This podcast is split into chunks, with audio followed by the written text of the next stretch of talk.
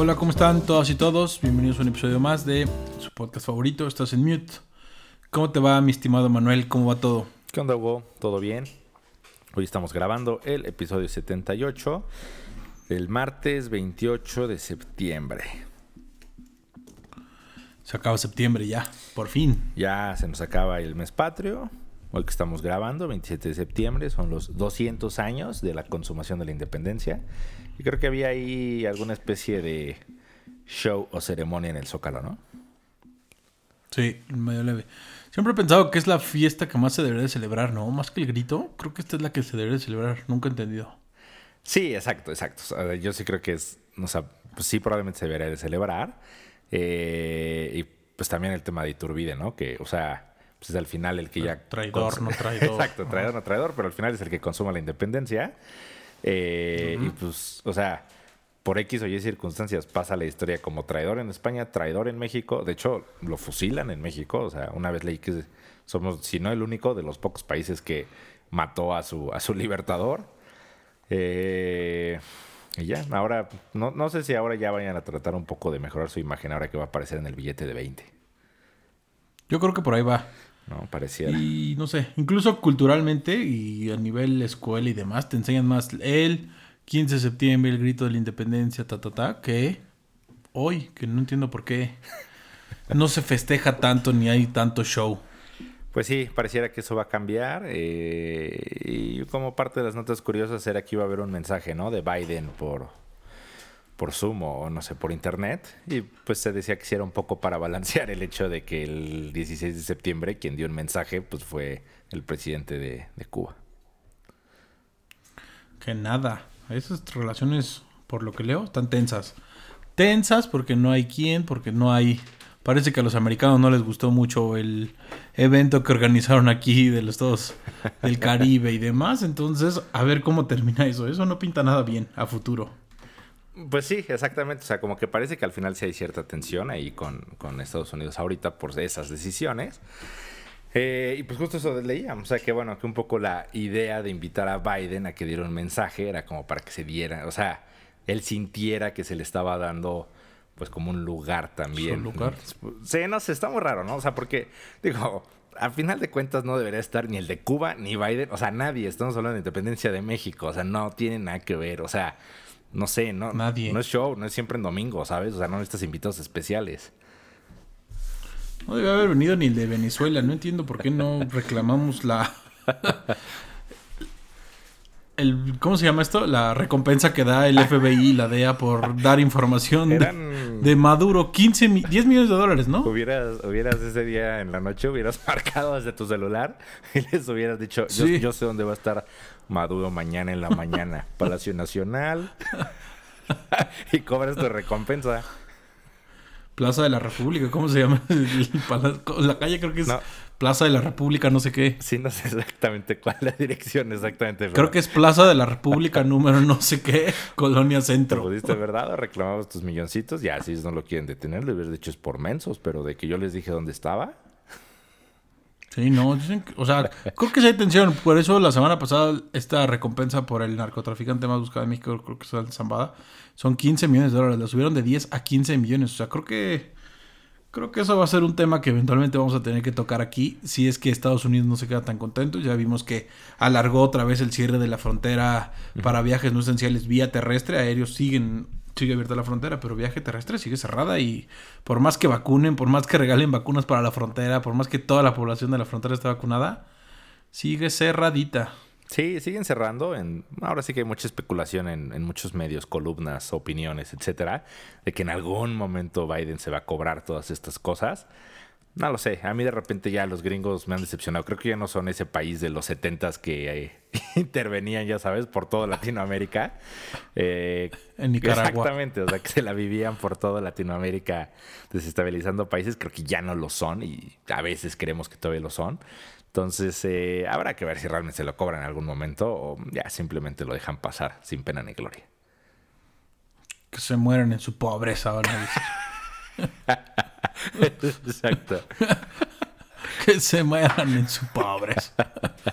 Exacto. Es como el típico pleito de vecinos que escuchas que lamentablemente están madreando a la vecina, el marido todo pedo, y no intervienes ni haces nada. Nadie hace nada, exacto. Así como, güey, ni se meta. Exactamente. alguien pasa por fuera de la casa y se vuelta para el otro lado, se cambia de banqueta, ya sabes. Así de, ah, aquí que están pegándole a alguien, sí, pero se va. Entonces, parece que así los gringos van a tomar esa postura o no, a ver qué pasa. Pero entremos a los temas porque, como se los adelantamos, hay un tema que estuvo saliendo la semana pasada y es todo lo relajo de Facebook o los Facebook Leaks. ¿Y por qué? Porque Wall Street Journal a partir del 15 de septiembre dio a conocer diversa información interna de Facebook a la que tuvo acceso, en la que se da a conocer datos, información que critica bastante a Facebook, que critica sus políticas y de entrada pues, sorprende que lo haga Wall Street Journal, un medio 100% conservador en Estados Unidos y que esté librando todo esto que, a la luz de cualquiera, no pinta nada bien para Mark Zuckerberg y su querida empresa Facebook. Sí, exactamente. Eh, Wall Street Journal, que pues bien o mal es un medio reconocido, con X o Y postura, pero al final un medio reconocido.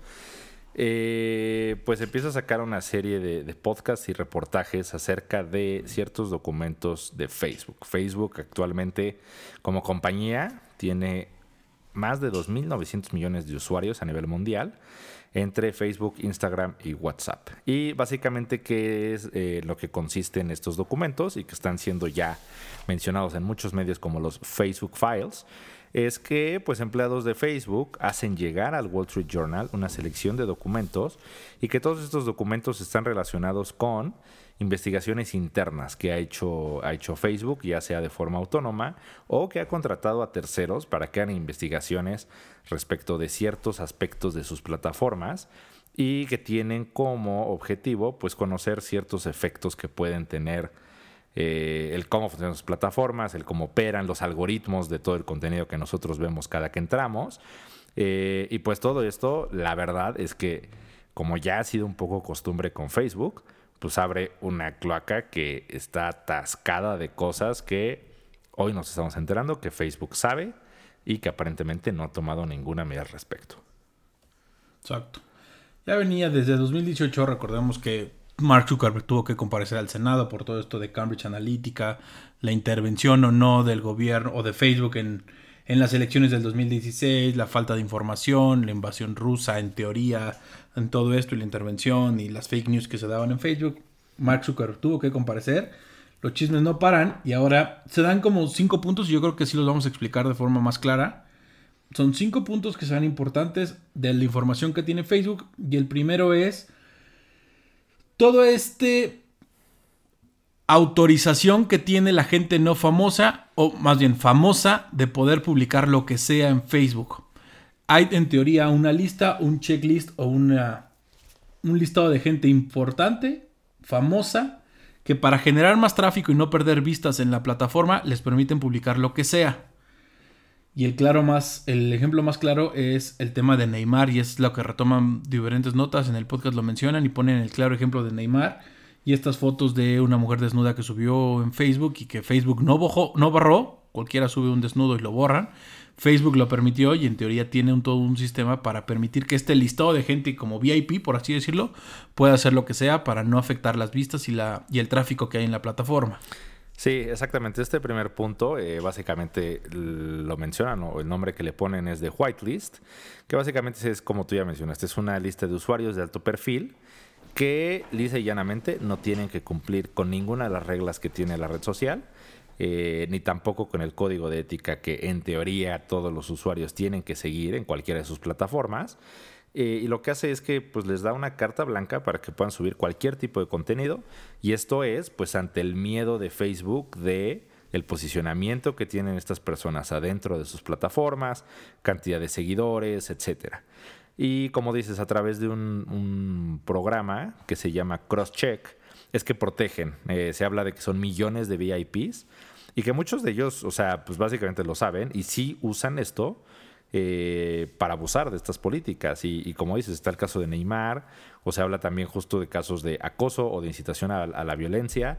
Y yo creo que de alguna forma, o sea, ya que empiezas a ver estos puntos, pues a lo mejor empiezas a hacer memoria y dices, es cierto, o sea, todos hemos visto algún famoso de ayúdenme a bajar esta cuenta, ayúdenme a no sé qué, o sea, que en teoría no deberías de hacerlo, ¿sabes? O sea, no deberías ya de atacar frontalmente, pues hay ciertos niveles que ya no puedes cruzar y sí hay gente que pues aparentemente no está sujeto a esto y todo por el miedo a que Facebook pudiera perder usuarios o seguidores.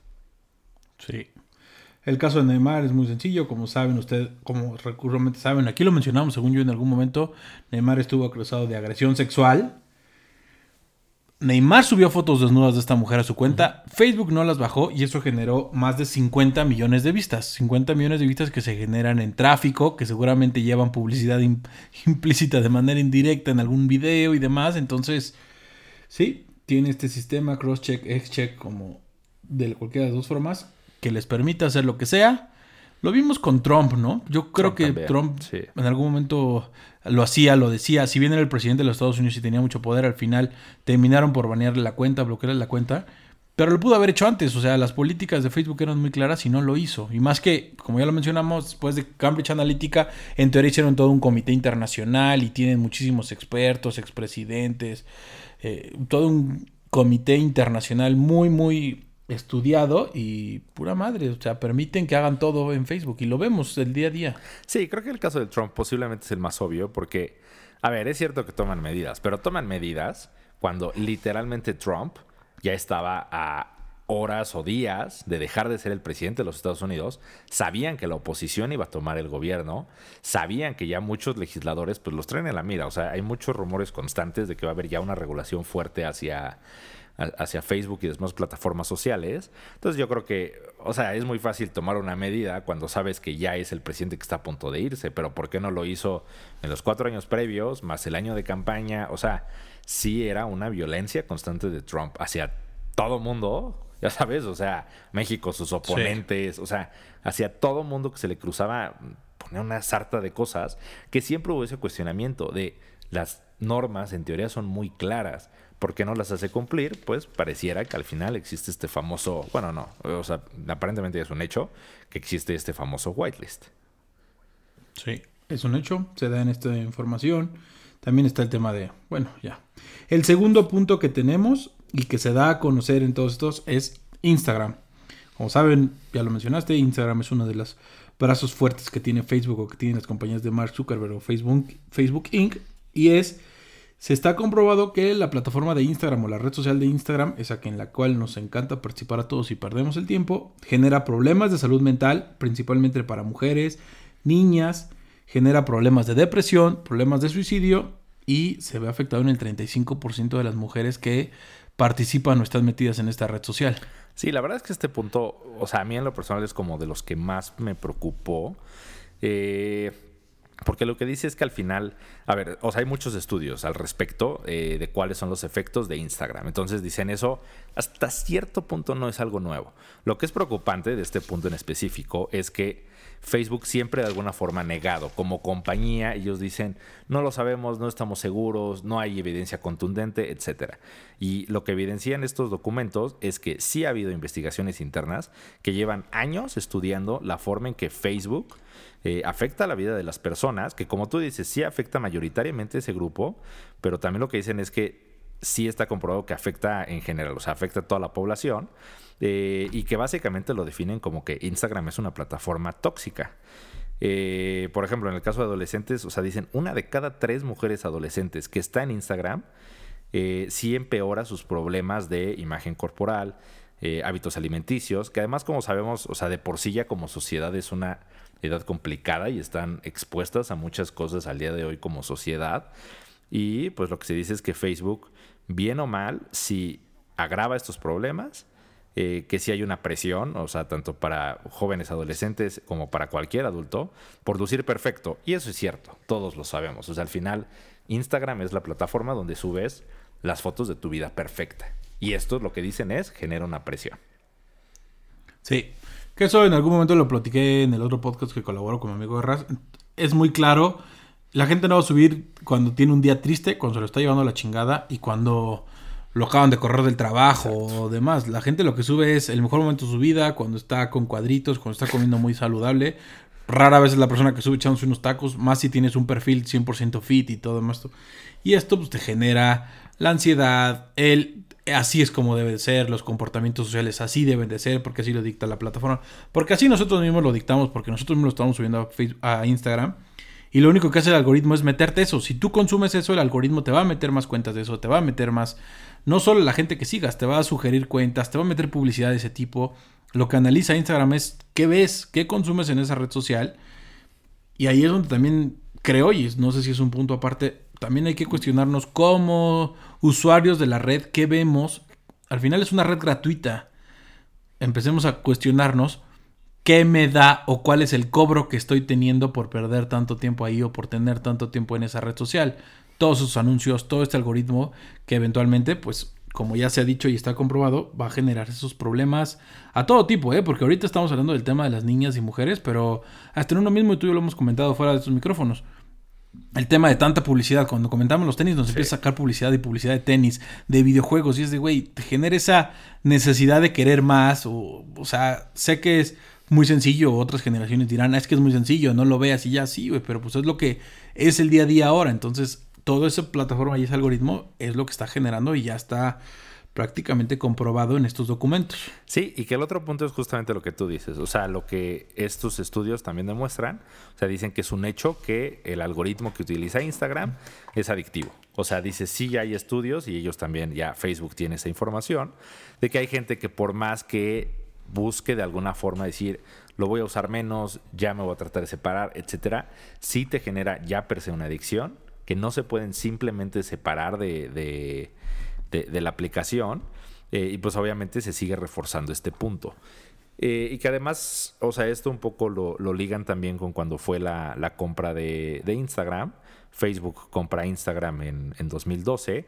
Y básicamente lo que dicen es, en el momento que Facebook la compra, era más una red social dedicada per se a la fotografía. Y lo que era muy bueno es que tenía filtros, que podías de alguna forma, pues afinar tus fotos o de alguna forma creativa, etcétera. Pero que en el instante que la compró Mark Zuckerberg, la estudia y dice, sí, está buenísima mi compra y le veo potencial, pero está bajando el público entre adolescentes. Y que ahí es donde se les ocurre empezar a transformarla, pues justo este tema aspiracional, llenarlo de influencers, llenarlo de publicidad, y ahí es donde se hace un boom, porque al día de hoy la verdad es que Instagram, es de las más usadas, o sea, yo creo que prácticamente todo el mundo usa, usa Instagram, toda la gente que tiene un smartphone, eh, y pues lo preocupante es eso, ¿no? O sea, Facebook públicamente que había dicho esto, ellos habían dicho que, bueno, lo habían negado, eh, obviamente no dijeron que hubiera una investigación y simplemente se habían limitado a decir que eran efectos no generalizados de los que se hablaban y que eran aspectos que no eran fáciles de abordar y hasta ahí ellos habían llegado. Y pues con estos documentos se sabe que realmente tienen un estudio completo de cómo afectan la vida de millones de personas. Sí, que va muy de la mano con la noticia que justo se da hoy con el director de Instagram, Amariseri. Dice que van a detener el, problema, el programa este para desarrollar Instagram Kids, que era una plataforma para 13, ah, niños de 13 o jóvenes de 13 para abajo. También se da por presiones políticas, parece que varios senadores ahí se quejaron abiertamente y hoy en el programa de Today en Estados Unidos dice, lo vamos a detener, en los próximos días va a haber una audiencia del Senado. Entonces como que sí, este punto sí está muy cuestionable y creo que es de la parte que más se va a hablar en los siguientes días. No, y súper cuestionable, o sea, porque ahí sí, o sea, yo a nivel personal lo he platicado y digo, ok, ya, bueno, bien o mal, es el mundo en el que vivimos, o sea, tampoco vamos a decir, nos podemos aislar de toda la tecnología, pero ya, o sea, un niño menor de 13 años, o sea, qué necesidad de que tenga Instagram, ¿sabes? O sea, a esa edad no tendrían por qué importarte ese tipo de cosas, cuando debes estar pensando en otras cosas, ¿sabes? En el cochecito, en la pelota, en, en el videojuego, lo que sea, pero qué necesidad de generar esa pues sí, literal, crearles una, una necesidad de una aplicación, estar subiendo sus fotos. O sea, imagínate que va a subir un niño de 8 años a su Instagram. Sí, no. O sea, sus chocomilk. Exactamente. Así. Ah, o vas a generar el tema este de veo mujeres, veo chavas en bikini, niños que van a empezar a usar bikini. ¿Por qué? Porque lo dicta el algoritmo. Entonces vas a tener niñas de 12 en calzones. Tristemente, pero así es. Exactamente. Entonces, o sea, creo que sí está bastante delicado ese tema de que traigan la idea de un Instagram Kids. Parece que, como dices, o sea, ahí sí ya se están enfrentando a, pues, a un tema más claro ya de oposición del gobierno, los están cuestionando por muchos lados. Entonces, pues pareciera que sí se va a detener. Eh, y que también, pues se dice que con todo esto que se está filtrando, eh, el gobierno de Estados Unidos sí los va a traer en la mira. Sí. Otro punto importante que se da de estos cinco que mencionábamos es Facebook viraliza contenido divisivo o que polariza. Ya lo vimos, polariza. Ya lo vimos en las elecciones pasadas, esta división que había principalmente en los Estados Unidos, si eres Trump o pro Trump o en contra de Trump, estás con Biden, eres demócrata, republicano, esta pelea que siempre hubo pero que en los últimos años se ha polarizado y que también lo vemos en este país. Hablas bien del presidente o hablas mal del presidente y ves los comentarios en Facebook y lo que dicen es Facebook sí tiene forma de viralizar ese contenido que divide a la población y que genera evidentemente pues más tráfico. Sí, y que justamente, o sea, en 2018, derivado de este tema de Cambridge Analytica y todo el tema, pues de cómo tuvieron injerencia en, en las elecciones, en teoría Facebook anunció que hacía un cambio de algoritmo y dijo que este cambio era para priorizar comentarios de personas cercanas a ti y que su idea era pues promover una sana convivencia, que estuvieras más cerca de tu familia, amigos, etcétera. El problema es que dicen que esto crea un efecto llamado la cámara de eco. Y que básicamente lo que provoca es que si yo justamente pongo en mi perfil amo a López Obrador o odio a López Obrador, el perfil estudia mi postura y me empieza a mostrar contenido similar. Y entonces refuerza el pensamiento que tú tienes. Y creo que todos lo hemos visto, o sea, porque yo he visto mucha gente, para, o sea, de uno y otro lado, y siempre he pensado que es una idiotez, pero mucha gente de, ah, ¿por qué dicen que López Obrador es mayoría? Si yo en mi Facebook hice una encuesta y el 95% dijo que lo odia igual que yo. Y gente que hace lo mismo de la otra postura. Entonces, lo que dicen es, el problema de esto es que al reforzar estas actitudes, sí te convierte en una persona más violenta y más intolerante, porque no estás dispuesto a escuchar opiniones distintas. Todo el tiempo escuchas gente y comentarios y videos iguales a lo que tú piensas a lo que quieres escuchar, a lo que refuerza tu opinión política, a lo que crees que está correcto, te vas bloqueando y evitando un diálogo o al menos escuchar la otra postura, que no sabemos si está bien o mal, pero escúchala y entonces Facebook no hace eso, divide, te da todo el contenido que te gusta, las mismas opiniones, gente que coincide contigo como ya lo dijiste, y eso es otro de los puntos importantes de esta investigación. El cuarto punto es, Facebook no tiene forma de analizar y detener el crimen organizado y todas las redes, de, las redes tanto de prostitución, trata, armas y mil y un crímenes que pasan en Facebook. Facebook simplemente los deja pasar y no tiene forma ni de analizar ni de bloquear todos estos delitos. Sí, esta parte creo que también está bastante grave, pero aquí lo que dice es que los propios empleados de Facebook han señalado que sí han detectado que existen redes de tráfico de personas en Medio Oriente que atraían a mujeres y después las, las explotaban sexualmente. Eh, grupos armados en Etiopía que han usado la plataforma para incitar a la violencia contra minorías étnicas. Eh, o incluso trabajadores que, o sea, de acuerdo con estos documentos, les reportaban directamente a sus jefes directos que había mensajes de venta de órganos o temas de explotación sexual, venta de armas, venta de pornografía, y que básicamente la plataforma no hace nada. O sea, dice, o no toma ningún tipo de acción, o básicamente, o sea, es una acción totalmente inadecuada que no sirve absolutamente de nada. Entonces es algo de lo que están informados y simplemente no hacen nada. Está cañón. O sea, creo que entiendo el tema que hay muchísimo dinero atrás, mucho tráfico, pero ¿cómo no detienes todo esto? O sea, detienes a o sea, no sé, he visto críticas de gente que tiene podcast y que sube varios clips ahí en Facebook y que dicen, ah, por decir marihuana o por decir drogas, banearon y bloquearon mi contenido, ¿no? O armas, o pistolas, o usen armas. Incluso uno mismo en Instagram pone, ah, la muerte de tal, y medio lo bloquea, medio te avisa, medio no sé qué. Entonces, aquí tal cual, lo vimos en México hace poco cuando se dio a conocer que toda esta red de narcotráfico del, del cártel Jalisco Nueva Generación recluta gente también a través de Facebook y tiene nuevos integrantes vía Facebook. Entonces, tal cual una oferta de trabajo de únete a este crimen organizado y vas a ganar tanto al mes. Entonces, está cañón que Facebook con el poder tecnológico que tiene, sobre todo eso, las herramientas tecnológicas, no pueda hacer nada. O no quiera hacer nada. Sí, exactamente. Que, como dices, o sea, está cañón. O sea, yo una vez en, mi Instagram, o sea, una conocida, no sé, cocinando, no sé qué estaba haciendo, se rebanó el pedazo de un dedo y bueno, fue que se lo cosiera, no sé qué, y lo subió a su Instagram e inmediatamente, o sea, tenía ya, sabes, el, esto es contenido delicado, eh, creo que le querían dar de baja la cuenta, o sea, ¿sabes? Y dices, bueno, sí, a lo mejor sí era contenido gráfico que, bueno, decidió subir, ya se machucó el dedo, lo que sea, pero dices, en ese caso tomas una acción inmediata y en estos casos más graves no. Y como dices, al final son un gigante tecnológico. Y parte también de lo que revelan estos documentos es que sí, eh, pues el grupo este que tiene alrededor Mark Zuckerberg, sí le ha propuesto eh, cambios a los algoritmos que ellos tienen, eh, a justamente el tipo de publicaciones que te salen, el tipo de contenido con el que tú interactúas, y que Mark Zuckerberg lisa y llanamente se ha resistido y no quiere aceptar ninguno de estos cambios porque tiene miedo a que la gente de repente empiece a, pues, a entrar menos y a interactuar menos en sus plataformas. Entonces al final es lisa y llanamente el hacer negocio de la forma que sea sin importarle nada. Crimen, es solapar un crimen y... Sí, exactamente, solapando crímenes. Y el último de los puntos, que es un tema como que muy actual y lo hemos aquí también comentado, el tema de los antivacunas. Como saben, ahí está la postura de no te vacunes, la vacuna es daño, la vacuna te van a poner un chip, te van a poner tal. En teoría Facebook había creado o había desarrollado todo esto para promover la vacunación, apoyar al gobierno americano en que se dé la vacunación y que tenga mayor alcance. Pero pura madre, lo único que hacía era generar más contenido antivacunas y propiciar más contenido antivacunas y no bloquear ese contenido. Sí, que este último punto, digo, un poco en las diferentes notas que yo consultaba, decían, el último punto pareciera que es karma, ¿no? Básicamente es el karma de los cuatro puntos anteriores, eh, porque dicen, de alguna forma, Facebook quiso aprovechar eh, el tema de la pandemia y dijo, voy a probarles que Facebook puede ser una herramienta para el bien social. Y entonces voy a promover en mi plataforma que se vacunen, a promover la información, etcétera. Pero justamente por todas estas herramientas que existen, los algoritmos eh, y, demás cosas que tú puedes subir, pues básicamente todo el grupo este de negacionistas que existen respecto de las vacunas supieron utilizar esta plataforma y más bien se inundó de contenido negando la efectividad de las vacunas.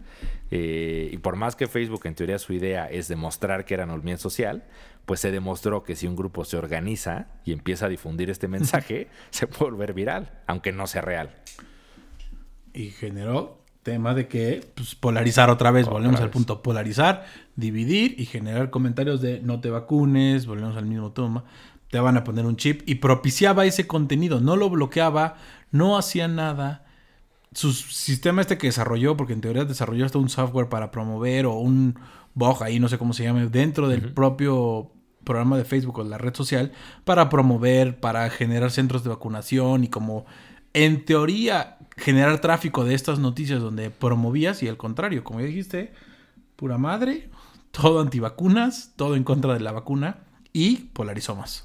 Sí, sí, total, eh, polarizó más. Al final comprueba los puntos anteriores eh, y pues le sale un poco el tiro por la culata. Eh, y pues bueno, o sea, el último, el, yo creo que un poco la, última parte de, lo que queremos comentar es, o sea, creo que lo más preocupante de esto, pues es la fuerza que tiene Facebook como empresa. O sea, mucho hemos bromeado y, lo hemos visto en, en los capítulos estos de Black Mirror, de cómo una empresa como Facebook podría tomar el control del mundo. Eh, porque lo que dicen es, Facebook pareciera ser inmune a todos estos escándalos. Habrá que ver qué pasa con esta serie de, podcasts que están saliendo. Pero eh, los resultados del último trimestre, Facebook reportó ingresos por 29 mil millones de dólares, un crecimiento del 56% contra el año anterior. Eh, y lo que dicen es, parece, o sea, que Facebook es a prueba de todo. O sea, no le afectan los escándalos, diferentes países, eh, desarrolladores, etcétera, han hecho cambios en su privacidad y no les afecta. Apple fue el último que ya hizo cambios en. Eh, exactamente, que, que, ya no te pueda rastrear para que ya no sean tan precisos los anuncios y aún así no le afecta. O sea, lo que dicen es: pareciera que Facebook sí ya es un monstruo imparable. Sí, las acciones cayeron en, estos días desde tal mínimo. La verdad es que no es, un, no es una caída que afecte comercialmente y creo que al final, no sé, siempre he visto Facebook como el grupo de mis tías, el grupo de los ex amigos, el grupo de los ex compañeros de universidad, de ex escuela, ex primaria, ya sabes, el grupo donde está todo eso, donde te enteras de noticias de gente que no supiste de hace años y que lo ves en Facebook, lo agregas y ahí lo tienes y de repente ves cuando nació su hijo, cuando nació no sé qué. Pero lo que hay detrás y todos estos puntos que ya hemos visto solamente generan más y más polarización, si te empiezas a clavar en los temas, te das cuenta de cómo esto genera y influye en nuestro día a día. Y repito, hasta nosotros mismos nos ha pasado, lo vemos y es muy, luego es muy difícil de dejar y es sí es muy adictivo. Facebook ahora tiene la sección de videos donde pasas y pasas videos de todo. Está Facebook Market. O sea, como que poco a poco ha ido creciendo. No hay ninguna regulación ni en los Estados Unidos ni en otro país. Parece que poco a poco va a hablar. Va a haber, seguramente con esto van a volver a citar a Zuckerberg en el Congreso, van a tener que declarar, se van a poner ciertas medidas, pero al final no sé qué tanto pase mientras nosotros mismos sigamos generando el contenido en esas redes sociales. Que está bien, tampoco es que esté mal la red social. El tema es pues, todos los datos que le damos y qué van a hacer con esos datos. Sí, ese es el tema. O sea, ahora sí que son justo, o sea, casi 3 mil millones de personas a nivel mundial que diario están alimentando las redes sociales. Eh, que justamente le ingresas todo, o sea, a dónde fuiste, a dónde te gusta ir a comer, qué es lo último que te compraste, cuántos hijos tienes, cuántos perros tienes, qué te gusta, qué no te gusta. Eh, al final ¿Qué estás viendo? Exactamente, ¿qué estás viendo? Entonces, al final es pues información que ya en su conjunto, con los algoritmos, pues es invaluable. O sea, puedes cruzar información de, de millones de personas y como dices, o sea, mientras no haya una regulación, pareciera que no va a haber un fin. Eh, aquí, pues justo la expectativa va a ser, ok, ¿qué va a pasar con el gobierno de Estados Unidos? Al final, pues los congresistas en Estados Unidos sabemos que sí tienen más peso que en otros lugares. Y lo que dicen es que posiblemente, uno, como tú ya dijiste, lo van a citar y le van a hacer mucho más push.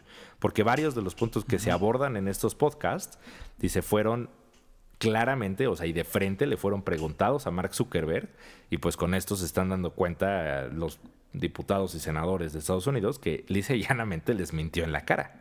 O sea, se están dando cuenta que las respuestas que le dio fueron mentiras directas a la cara y pues se cree que tal vez por ese lado pueda venir ahora sí una presión mucho más fuerte del gobierno de Estados Unidos, que sería el que tiene que iniciar, o sea, o Estados Unidos o Europa, que son los dos que van siempre van en punta de lanza en el tema de privacidad, protección de datos, etcétera. Que ese tema de las mentiras sabemos que a los gringos les enoja que les mientan en su congreso. los chismes más importantes se dan cuando van y les mienten en pleno congreso. De, no, no hasta los beisbolistas cuando fue el tema de Mark McGuire y Sammy Sosa los mandaron a declarar hasta en congresos si consumían esteroides o no.